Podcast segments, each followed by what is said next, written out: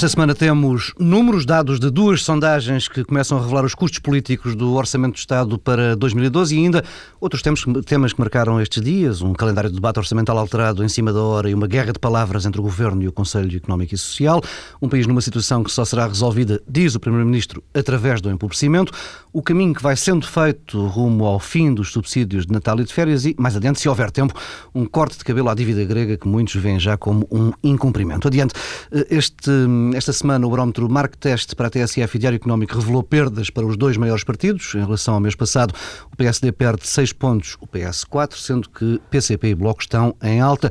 Um voto de protesto reforçado nos comunistas, que passam a ser a terceira força política deste estudo, ultrapassando CDS e Bloco de Esquerda. Pedro Dom Silva, que tendências vês neste estudo? A primeira é que todos os partidos que se comprometeram com, com o memorando eh, descem. Eh, mas uh, o PSD, eh, na sondagem da TSF e do Diário Económico, mantém ainda um, um, resultado bastante positivo, menos do que naquela do Expresso conhecida hoje, mas ainda assim a tendência é convergente. E o que eu diria é que o PSD ainda beneficia, de algum modo, do início do ciclo e do contexto eleitoral, mas essa queda tenderá, inevitavelmente, a acentuar-se, com, a meu ver, uma diferença que deve ser sublinhada é que, eh, no passado, quando o governo José Sócrates apresentou pacotes de austeridade não tão austeros, longíssimos da austeridade que agora é apresentada, sofreu mais nas sondagens do que está a acontecer eh, agora eh, ao PSD. Dá um resto de estado de graça. É um estado de graça e... Também eu... era mais, menos tempo, não é? Muito mais tempo. É o início do Corrido. ciclo e, portanto, é o lado do estado de graça, mas ainda assim há uma outra dimensão que é a pressão internacional é, é hoje mais visível, ou seja, a responsabilização da Troika, da da Europa, ou o que quer que seja, é mais visível e isso de algum modo pode eh, desresponsabilizar e tirar uma carga e um peso eh, da ação eh, do Governo. Isto, dito isto, parece-me evidente que do anúncio das medidas até ao seu impacto real nos orçamentos das famílias, tudo isto vai degradar-se. Mas as pessoas também não conseguem antecipar de forma não, não, eficaz não, uma, uma, má, uma má notícia, não, não é? E aliás, e, e sem querer já introduzir o os temas da sondagem eh, do Expresso, que são perguntas mais eh, sobre o orçamento. mais adiante. Mas há só uma coisa sobre isso, Paulo, eh, que é o seguinte: eh, normalmente eh, a intenção de voto é contaminada mais lentamente pela apreciação que as pessoas vão fazendo da ação governativa. Uhum. As pessoas começam por não gostar de algumas das coisas que estão a ser feitas e depois isso traduz-se numa alteração da intenção de voto. Em segundo lugar, o PS. O PS está numa espécie de terra de ninguém Uh, e esse lugar intermédio, que é fruto de contradições muito difíceis de superar, uhum. uh, mas que, aí, apesar de serem muito difíceis, não tem havido nenhuma vontade de as superar de modo decisivo ou decidido, uh, o PS está num lugar intermédio que não representa ninguém neste momento. qual é o lugar? Está comprometido com a solução, com o memorando, por vezes parece que não está, mas também não se percebe exatamente porque é que não está. E eu julgo que nesta fase eh, a margem para discursos alternativos é muito curta, ou seja, a margem do ponto de vista da percepção política das pessoas e que seja um discurso traduzível para o uhum. conjunto das pessoas. E portanto o PS é penalizado pelo, pela passagem do governo, é responsabilizado pela situação e tem uma posição sobre o que está agora a ser feito que é muito difícil de se tornar politicamente competitiva. No fundo, o que nós temos, eh, o PS não representa os descontentes e os descontentes eh, tenderão a ser representados eh, no Parlamento eh, pelo Bloco e pelo PC, que tenderão a subir. Na, mas também. Testa, há, há, aparentemente uma transferência direta entre PS e, e CDU, que mas, os quatro mas pontos o problema perde, é que o PS não, não, não, representa este descontentamento, mas também não lidera eh, o processo reformista. Ou seja, eh, aquilo que acontece ao governo. O governo tem, eh, agora independentemente da bondade que possamos Sim. atribuir às soluções, aparece como alguém que está a liderar um conjunto de soluções. O PS não lidera, mas também não contesta, não, não, não, contesta, não representa, e portanto está numa terra uh, de ninguém. Uma outra dimensão uh, tem a ver com o, o, o potencial de tensão interna à coligação. Em Portugal, como nos outros países, onde há coligações governamentais que têm de eh, aplicar eh, pacotes de austeridade muito violentos, o partido mais fraco eh, desaparece. E desaparece porque eh, não há eh, nenhuma das dimensões eh, dos manifestos políticos e da, da, trajetória política dos partidos pequenos que seja passível de ser incorporada na governação. E, aliás, isso tem uma consequência, que não há incentivos a partir de certa altura, para que o partido mais pequeno se mantenha eh, no governo. Eh, à esquerda, só para terminar, eh, desculpa lá, Pedro, mas só para terminar, fazendo já agora resolver os partidos todos. PC e Bloco. Eh, tenderão a crescer por Não motivos diferentes. do principal partido da oposição hoje em dia, que se calhar te vais esquecer, não é? O Presidente da República. Eh, PC, Ganhaste um almoço. PC, Pronto. PC e Bloco eh, tendem, tendem a crescer porque eh, a austeridade reforça as, as suas posições. Eh, o PC, pela força da- do enraizamento do movimento sindical, e o Bloco, porque tem um discurso compreensível e coerente há muito tempo sobre este assunto, e o tema da, da dívida é o exemplo disso. Ou seja, o desenvolvimento do processo político acabará por dar razão a alguns dos temas que o Bloco introduziu na agenda nos últimos tempos, e isso vai ter ganhos eleitorais. Pedro Marcos Lopes. Ó Paulo, e eu, em relação à- às duas sondagens, à, à nossa e à, portanto, à do Diário Económico da TSF e a que veio hoje do Expresso, eu acho que as duas mostram uma tendência, apesar, apesar de, de revelarem resultados diferentes, apresentam uma tendência que eu reputo natural nesta altura. Eh, Que é a descida de- de- do PSD, pouco significativa no caso da, da, da, da sondagem do Diário Económico e da TSF e mais significativa do Expresso. Mas o que é normal, o que acontece, de uma forma perfeitamente normal, foi anunciado o orçamento, foram anunciadas todas estas medidas muito gravosas para, para pelo menos uma parte importante da população, não para toda, é, é bem verdade. Mas eu acho que sobre ela há muito pouco, pouco, pouco a referir sobre, sobre as suas razões, são, é o que acontece normalmente nestes momentos. Eu acho que era mais interessante, e se me permites entrar já nesse ponto, umas contradições evidentes que eu que de facto me são surpreendentes entre aquilo que foram os resultados das intenções de E voto depois o que as pessoas eh, respondem a perguntas específicas. e a percepção Eh, das pessoas. Ora bem, e há duas particularmente eh, na, na, na sondagem do Expresso que a mim me deixaram perplexo. Porque, segundo esta sondagem, 81% dos portugueses discordam do Orçamento do Estado. Ora bem, nós temos que perceber bem o que é que está aqui em causa. O que é que é o Orçamento do Estado? O Orçamento do Estado é a, o instrumento político por excelência. No- no- no- é, no, é no Orçamento do Estado onde estão plasmadas as políticas do governo, as traves mestras, os traços fundamentais do que vai ser a política do governo. Bom, e os portugueses, 80, e repito, 81% dos portugueses não concorda com esta, com esta linha política que vai ser prosseguida. Por outro lado, há também uma pergunta muito interessante que perguntam também ao, ao- à- população, ao painel, se confiam neste governo. 60% quase das pessoas dizem que não confiam neste governo. E depois, qual seria a conclusão a chegar?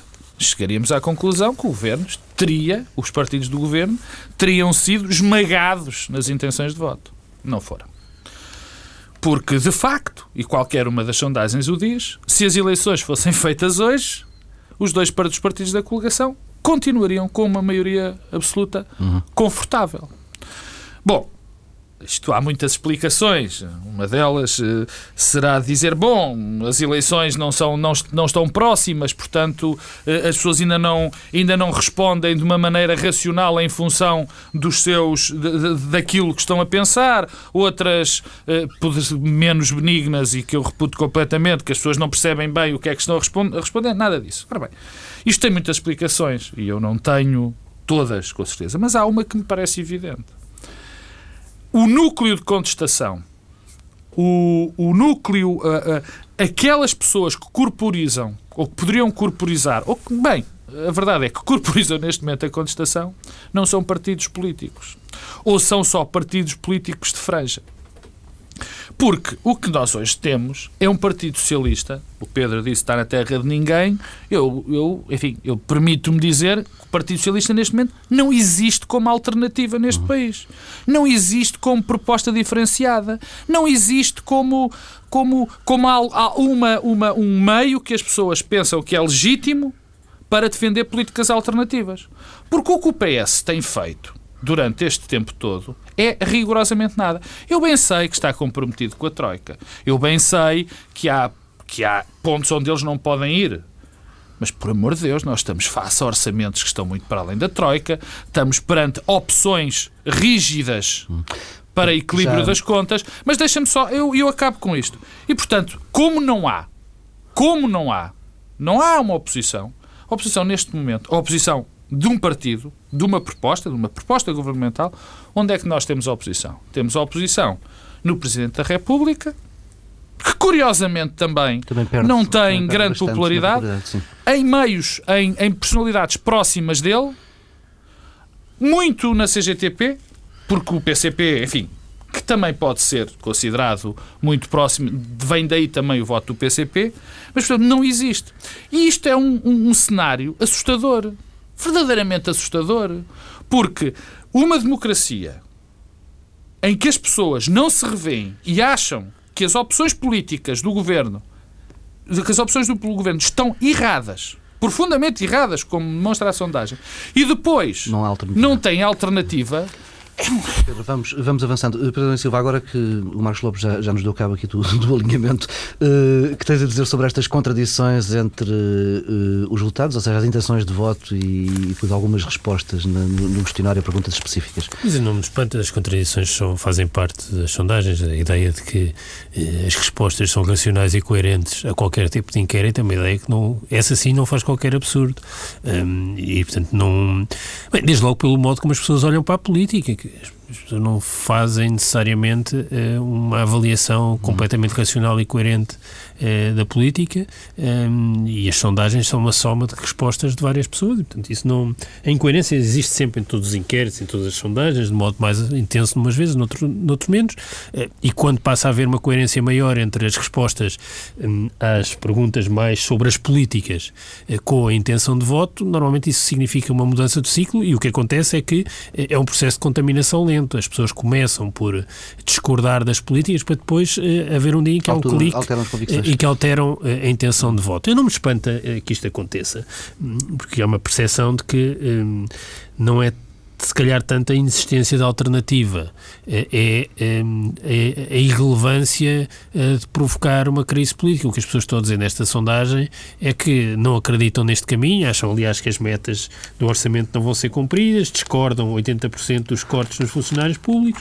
Eh, não confiam no governo, não confiam no Ministro das Finanças, concordam com a convocação da greve geral, mas eh, acham que politicamente isto não é superável para já.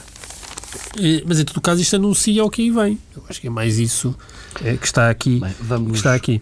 Vamos avançando uh, com um dos uh, acontecimentos que marcou, os casos que marcou a, a, semana, o realinhamento do calendário de debate do Orçamento do Estado de 2012. Não falta um caso esta semana. o Governo não entregou as grandes opções do plano no Parlamento, em conjunto com o Orçamento, como estava obrigado. A questão foi levantada inicialmente pelo Partido Socialista, que levou, uh, e levou depois a Presidente da Assembleia da República a decidir-se pelo reajuste do calendário, com o debate da Generalidade, na Generalidade a ser adiado uma semana. Ora, na ressaca desta decisão, a Secretária de Estado dos Assuntos Parlamentares, Teresa Moraes, atirou culpas diretamente diretamente para o Conselho Económico e Social, que ainda não emitiu o parecer sobre as GOP, e Silva Peneda respondeu à letra. Vale a pena escutar esses argumentos, com Teresa Moraes a lamentar que o Conselho Económico e Social não tenha sido sensível aos pedidos de urgência do Governo. O Conselho Económico e Social entende que isso não é possível e, portanto, nós só temos, nós só temos que respeitar. Agora, eu pessoalmente lamento isso, porque acho que, no fundo, o Conselho Económico e Social acaba por precisar, para emitir um parecer, de um prazo que é superior àquele que o próprio Parlamento vai utilizar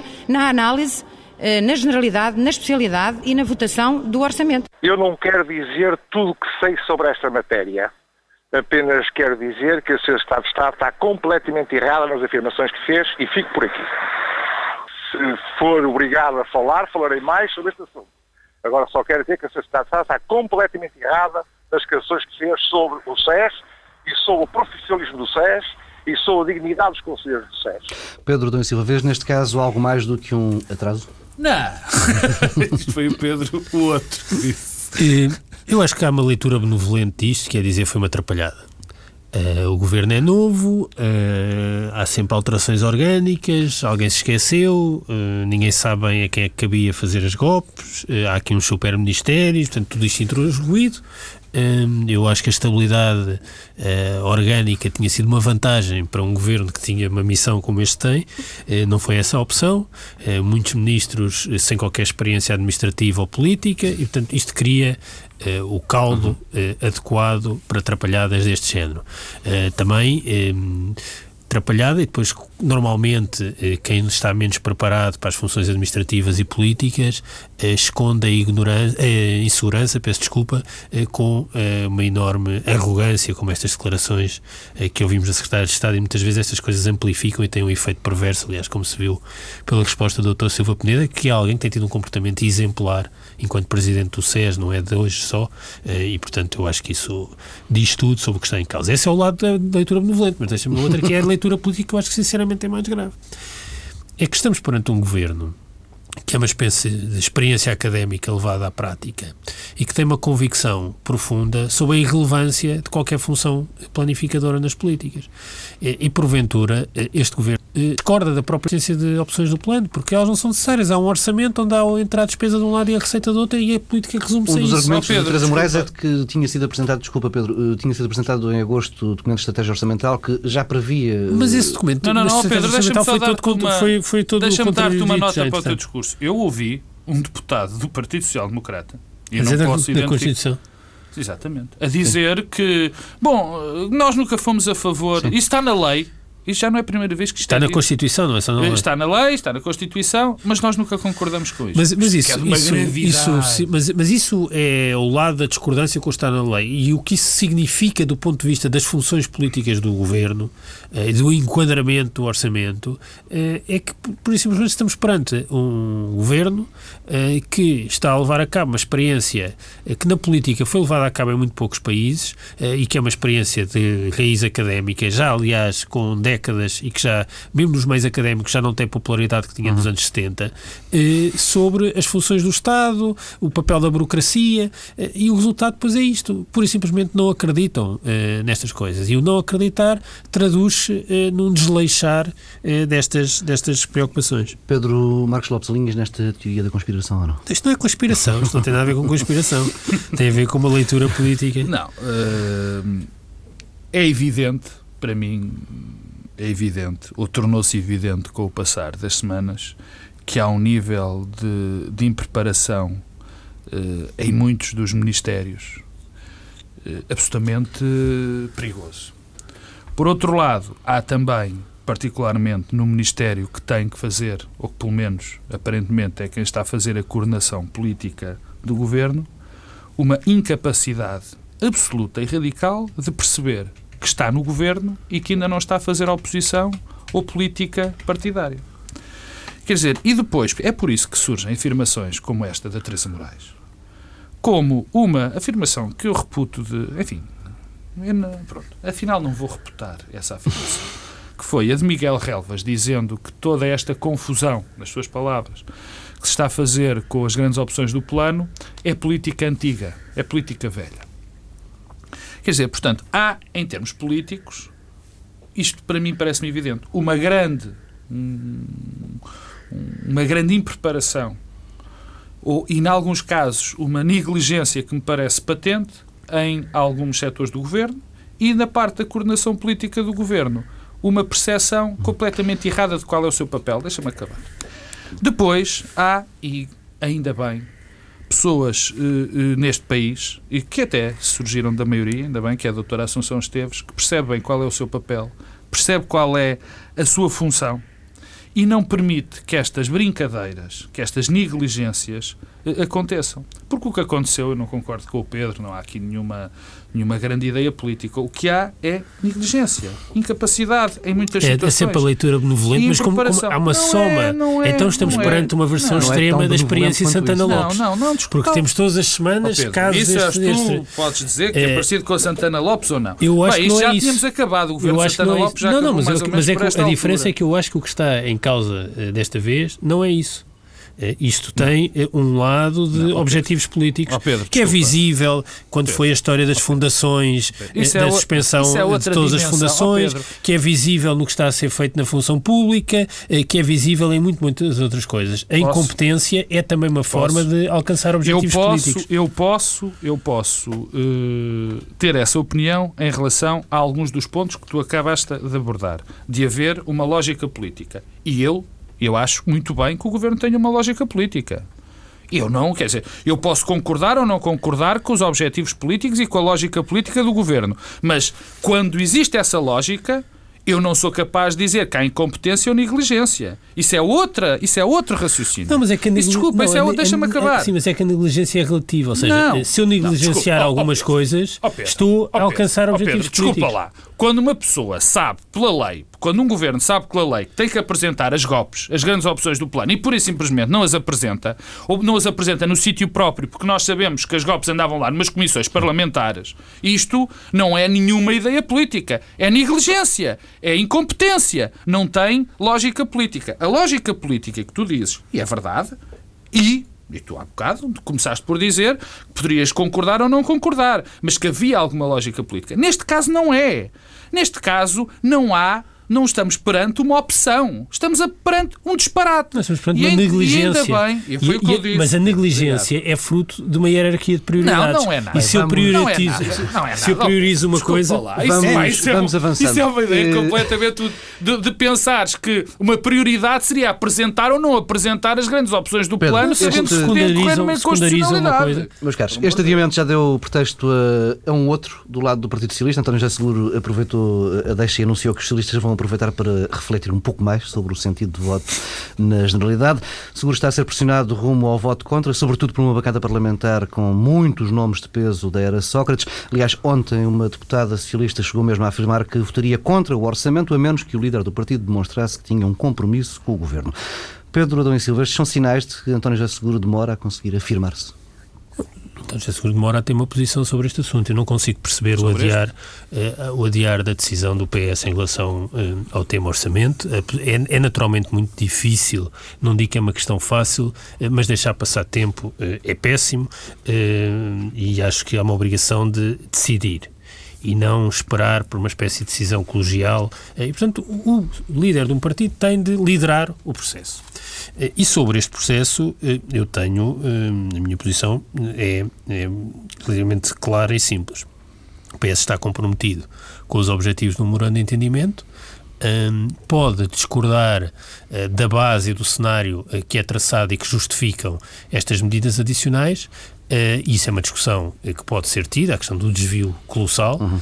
mas há uma outra coisa que é o governo propõe estes cortes uh, e diz é preciso encontrar alternativas para não ver estes cortes dos dois subsídios para a função pública.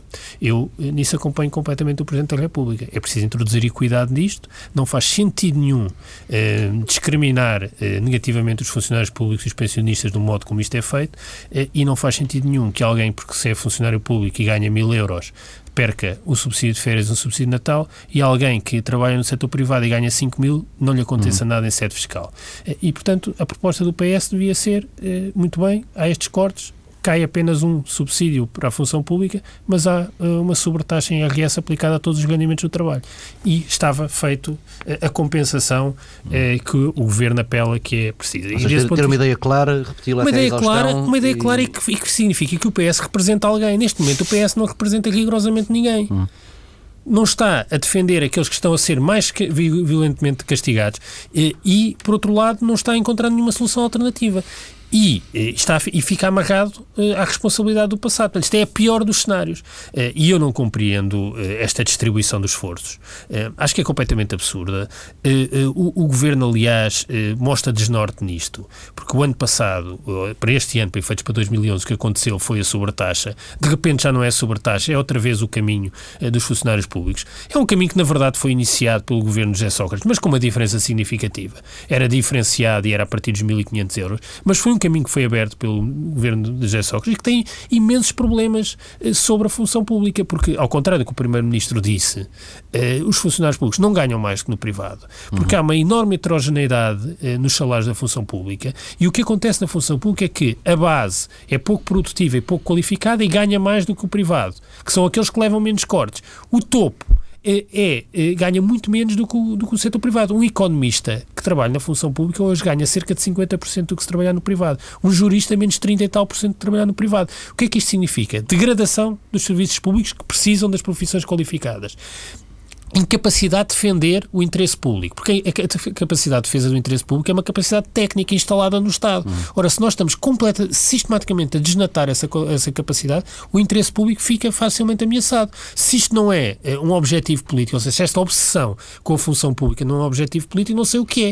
E, portanto, o PS o que devia estar a fazer era exatamente o discurso de contrariar isto. E ficar paralisado com medo eh, da proposta de fazer incidir eh, os impostos sobre o conjunto dos trabalhadores, a meu ver, é um erro erro.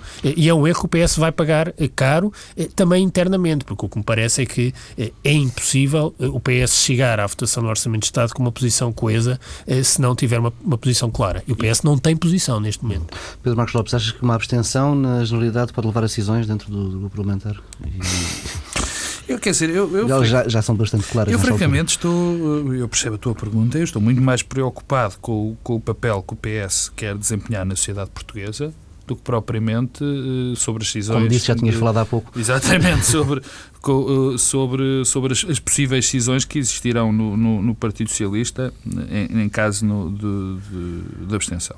Bom, eu não, eu não, eu muito francamente, não consigo perceber onde é que está a margem para que o PS possa abster.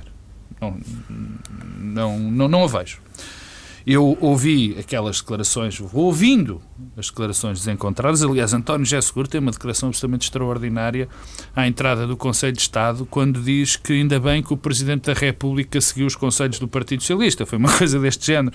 Eu, francamente, é quase uma declaração risível porque o que nós temos visto é o PS a falar de pacotes contra a corrupção. Esta, esta semana veio com uma proposta absolutamente extraordinária que foi de indexar os salários do gestor público, ao, dos gestores públicos ao PS, ao Presidente da República, uhum. ao Primeiro-Ministro, quer dizer, coisas que de facto importam mesmo nesta altura. Dizer, é exatamente esse tipo de propostas que nós estamos à espera de um partido da oposição nesta, neste momento. Bom, mas enfim.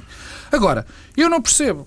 Se o PS, o PS, enfim, está amarrado à questão do acordo da Troika, o acordo com a Troika, isso impõe-nos um caminho, um determinado caminho. Uhum.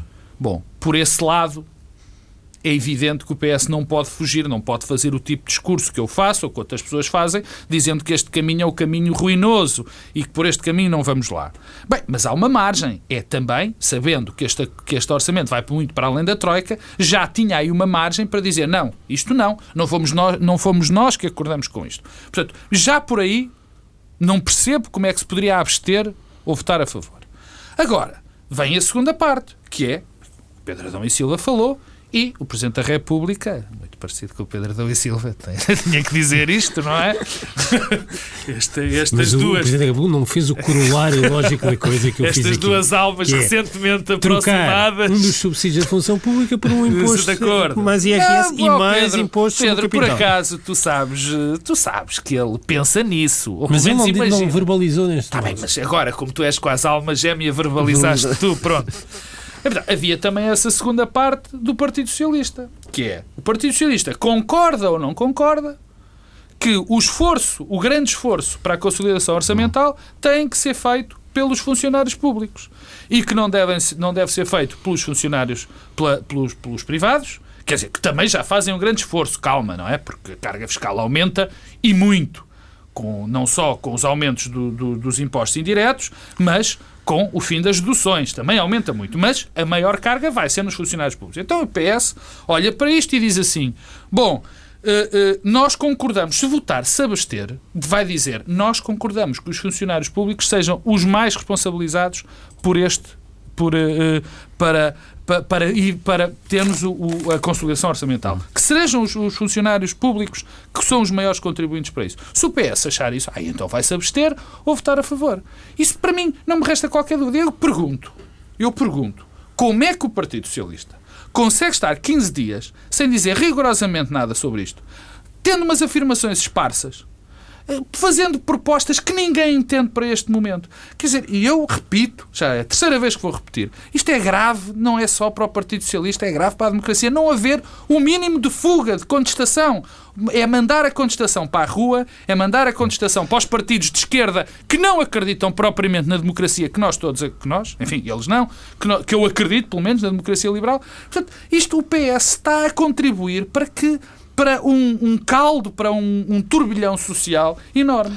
Vamos avançando vamos aos subsídios ou à falta deles, Natal e fim do ano. A semana ficou marcada por uma série de declarações que reforçam duas ideias principais. Que os, a primeira que os cortes para funcionários públicos e pensionistas podem eh, não ficar-se pelos dois anos que foram anunciados e que a medida pode vir a ser alargada às empresas privadas. A meio da semana, em entrevista à TVI, Miguel Relvas invocava exemplos europeus de países onde os trabalhadores só recebem 12 salários. Muitos países da União Europeia, cito-lhe a Holanda, a Noruega, a, Inglaterra, vários países da União Europeia só têm 12, 12, 12 vencimentos. Esta tem sido uma tradição mais acentuada nos, nos países do sul da Europa, Portugal, Espanha, Itália. Ora, à parte este alargamento da União Europeia patrocinado pelo ministro Miguel Relvas, importa fazer contas, ao que afirma o Diário de Notícias hoje o salário médio bruto anual dividido por 12 é de 950 euros em Portugal, 3 mil euros no Reino Unido e 3.800 euros na Noruega. Pedro Domingos Silva, é este o empobrecimento de que falava o Primeiro-Ministro no início da semana, quando apontava esse empobrecimento como o único caminho para resolver a situação do país? Eu acho que é muito mais irrelevante o tema do empobrecimento do que o Dr. Relvas, que eu acho que sinceramente é alguém que não eh, merece sequer muita atenção da nossa parte, nem ninguém em particular. Eh, a questão do empobrecimento é. Infelizmente, a parece questão... que é a segunda figura mais importante do governo. Pois, mas isso é um problema do governo, não é um problema dos portugueses. Ai, não! É, ou pode traduzir-se-á no problema dos portugueses. Mas a questão do empobrecimento é, eu, eu, diria que é a questão central, é a questão central naquilo que o Primeiro-Ministro disse, é a questão central da decisão, uh, no conjunto de decisões esta semana uh, da Cimeira Europeia. Uh, porquê? Bem, é, por um lado, hum, eu acho que há aqui um problema sério. Hum, se José Sócrates exagerava no modo como utilizava a palavra Primeiro-Ministro para uh, pintar de cor-de-rosa a realidade, uh, Passos Coelho está a cometer o erro inverso. Uh, um Primeiro-Ministro tem de ter uma percepção clara de que aquilo que diz uh, tem um efeito também económico. e um Primeiro-Ministro que fala do empobrecimento, isto é uma profecia que se autorrealiza. podemos achar que é realismo, que é uma particular ligação íntima com a verdade, podemos achar o que quiser. Mas a consequência é, de facto, uh, a profecia vai se realizar e, e vamos empobrecer. Depois, uh, há uma outra dimensão. Uh, nós tivemos esta semana o haircut, o corte, a reestruturação da dívida grega. Já, já eu acho que isso acontecerá também a Portugal mais cedo ou mais tarde, não sei exatamente quando. mas há uma questão: empobrecimento e resolver o problema da dívida, não sei como é que isso se faz. o empobrecimento tem também como consequência tornar impossível uh, respeitar os nossos compromissos internacionais. Nós, se, se nós empobrecermos, não vamos conseguir. A quebra da receita torna a execução orçamental complicada. O peso do produto da dívida vai naturalmente crescer. Finalmente, a questão mais grave sobre o empobrecimento. Um, a Europa e as democracias ocidentais foram construídas, uh, em parte, por um amor dos povos às liberdades. Mas, mas, mas, e eu sublinho mas, uh, também porque as democracias ocidentais foram os sistemas que melhor conseguiram conciliar liberdades com bem-estar material. A ideia de que é possível, e em particular em Portugal, eh, empobrecer o país sem que isso produza consequências eh, no sistema político e na legitimidade sistémica da democracia é um erro eh, de grandes proporções e é um risco político eh, que a Europa não está a perceber eh, em que é que se está a meter. O caráter punitivo que está na base de muitas das declarações que foram feitas esta semana no Conselho. Eh, o caráter punitivo que está na base de muito do que tem sido a estratégia eh, para a periferia eh, da União Europeia e que o governo português incorporou totalmente, vai dar maus resultados e os maus resultados não é apenas a degradação das sondagens que vamos assistir nos próximos meses, é algo muito mais do que isso. É colocar em causa as bases e os alicerces em que se funda a nossa democracia. E se acham que estão a fazer isto e que não produz consequências políticas, eu acho que estão redondamente enganados. Pedro Marcos Lopes. Bom, começando pelo Miguel Relvas e pelas declarações dele, é de tal maneira insultuoso para as pessoas ouvir dizer que nos outros países se ganham 12 meses e aqui se ganha 14 e, portanto, nós temos que descer dois, dois, dois salários que, que, que, é, que é chocante. É chocante que a segunda pessoa mais importante do governo deste país e o coordenador político deste país tenha a lata de dizer aquilo quando as pessoas sabem o que os outros, que na Holanda e na Inglaterra, nos exemplos dados, se ganham. Portanto, acho que é assustador nós termos, assustador termos um, um indivíduo que tem a, a, a, coragem de dizer uma coisa daquelas como segunda pessoa do governo. Arrumo rapidamente este assunto. Bom, o que disse Passos Coelho em relação ao empobrecimento é, no fundo, a mesma coisa que foram as conclusões da Cimeira Europeia. A Cimeira Europeia, eh, e eu não vou, não, já não vou lá, não tenhas medo, eh, optou por algo muito, muito semelhante. Quer dizer, em termos de linha política, é austeridade como a austeridade sobre a austeridade como a maneira de que nós temos de resolver a crise que a Europa e, sobretudo, os países periféricos se debatem. Portanto, perdão, continuamos a pensar e há uma linha política que não é só a de, a, a, de, a de Passos Coelho, mas é de outras pessoas dentro, dentro da Europa. Poucas. É dominante. Poucas. Não é dominante. Não é dominante. Bem, quer o, dizer, resulta o resultado. De acordo, Pedro, de acordo. É verdade Presenta. que é dominante porque foram essas as conclusões. Eu acho muito estranho porque eu leio, leio perigosos, perigosos jornais de, de esquerda radical como o Financial Times, o Economist, eh, dizendo que este é um caminho perfeitamente desastroso. Esses, esses, esses právidas dos tempos São modernos. apocalípticos. Uh, esses právidas dos, dos tempos modernos. Quer dizer, leio o, economistas até há pouco tempo considerados praticamente direita, que também devem ter tido qualquer tipo de, de disfunção e que agora dizem exatamente que, que, estas políticas estão completamente erradas, mas em frente. Portanto, há um consenso, de facto, numas cabecinhas que eu, que eu, que eu, me, que eu, me, que eu não quero qualificar, e depois há todo o mundo a dizer exatamente o contrário. Portanto, o que disse Passos Coelho é, no fundo, muito parecido com o que aconteceu com, com, com, é o com corolário. Ah, com o corolário destas afirmações. Agora, eu quero dizer duas coisinhas rápidas. Muito rápidas. A primeira, a, primeira é, a primeira é a seguinte: quem achar, quem achar que, como parece Vitor Gaspar e Passos Coelho, parece que pensam nisso, que o déficit, só o déficit importa e que os outros aspectos da economia se equilibrarão automaticamente, está completamente enganado e, e condena o país uh, a, a, a, à miséria. O segundo ponto que o Pedro já abordou, e bem, no que diz respeito à, à incapacidade de nós sustentarmos um, um, um sistema democrático como o conhecemos, se não houver equilíbrio entre bem-estar e liberdades. Eu relembro sempre, eu relembro, já, já aqui relembrei, não sei se fui eu ou foste tu, Pedro, mas o Plano Marshall. O Plano Marshall não foi de, do fim da Segunda Guerra não foi apenas um plano de ajuda económica. Foi, sobretudo, um plano político. E não tinha para... um caráter punitivo. E não, não, não tinha caráter. E, e com muitas diferenças, mas na essência, na essência, era um plano que ajudava para que nós, para que os, que os povos percebessem que era possível liberdade e bem-estar. E sem isso, e essa é a conclusão que faltou, por exemplo, ao Conselho Europeu. Sem um plano de crescimento económico, nós vamos, é, é, não, não, não só nos vamos desgraçando em termos económicos, como corremos um grande risco político Temos e social. quatro minutos de tempo útil, o Conselho, Conselho Europeu... então, eu, eu, em dois minutos sobre o Conselho Europeu. Isso vai ser um eu, eu diria, em primeiro lugar, começou a contagem decrescente na quarta-feira para três coisas em Portugal. Mais um pacote de auxílio, medidas adicionais e, e reestruturação da dívida. Eu julgo que o problema do, do Conselho Europeu não é a questão de não ter medidas para o, para o crescimento económico, eu também não vejo bem como é que isso podia acontecer. Abriu-se aqui um precedente com, com este Não haircut. é a maior questão. Eu, eu acho que a questão do Conselho Europeu é uh, eh, um, o facto do Banco Central Europeu manter a sua virgindade monetária intacta.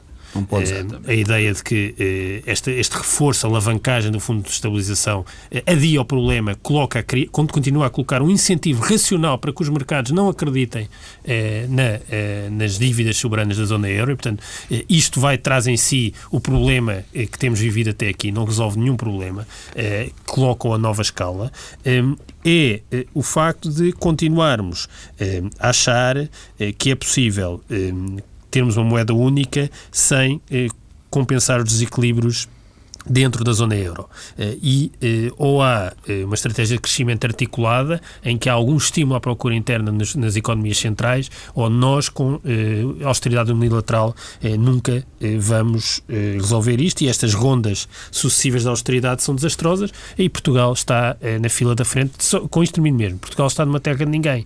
É que não tem as soluções para a Grécia, que também não vão servir de nada para a Grécia, eh, e também não tem as soluções que agora foram criadas para, para, a Itália e para a Espanha. E, portanto, estamos eh, rigorosamente numa terra de ninguém. E isto é um desastre anunciado. Pedro Marcos Lopes, já tens menos de dois minutos. Como eu, como eu sempre fui um, um, um, um enorme, um esquerdista violento, vou, sentar, vou citar uma das minhas bíblias, que é o Economist, e que no editorial de sexta-feira diz o seguinte: Na melhor das hipóteses, enfim, sobre, este, sobre, este, sobre, sobre estas decisões do Conselho, do Conselho Europeu, diz: na melhor das hipóteses, compra-se tempo até à próxima ronda de pânico. Na pior, irá empurrar a zona euro para uma catástrofe. Uhum.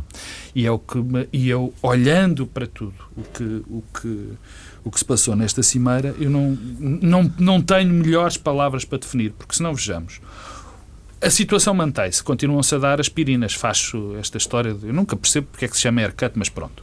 Uh, Corta-se metade da dívida à, à Grécia. O, o haircut vai... durou pouco tempo porque já há várias agências de rating a chamar-lhe um evento de crédito. Um, um, evento incumprimento, de crédito. um incumprimento. Depois temos a história de subir o, o, o volume de dinheiro no, no fundo que, enfim, nada vai resolver de especial. Vai ser feito porque um bastava que a Itália.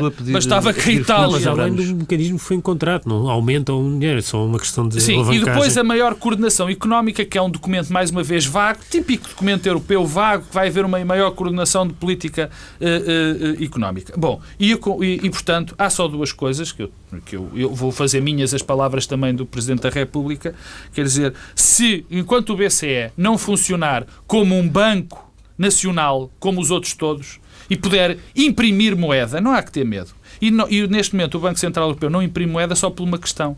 Só por uma questão. É pelo medo da senhora Merkel pelas memórias da senhora Merkel da República de Weimar e dos surtos inflacionistas que isso poderiam eventualmente tem dominado as políticas monetárias que, que eventualmente podiam anos. resolver. Sem isso e sem um plano de crescimento económico, vamos mandar sempre de PEC em PEC e de perdão de dívida em perdão de dívida até ao fim da Europa e do nosso modo de vida. Bem, e há de haver tempo certamente na próxima semana para falar, falarmos mais um pouco deste tema. Fica por aqui esta edição do Bloco Central. Regressamos na próxima semana à mesma hora.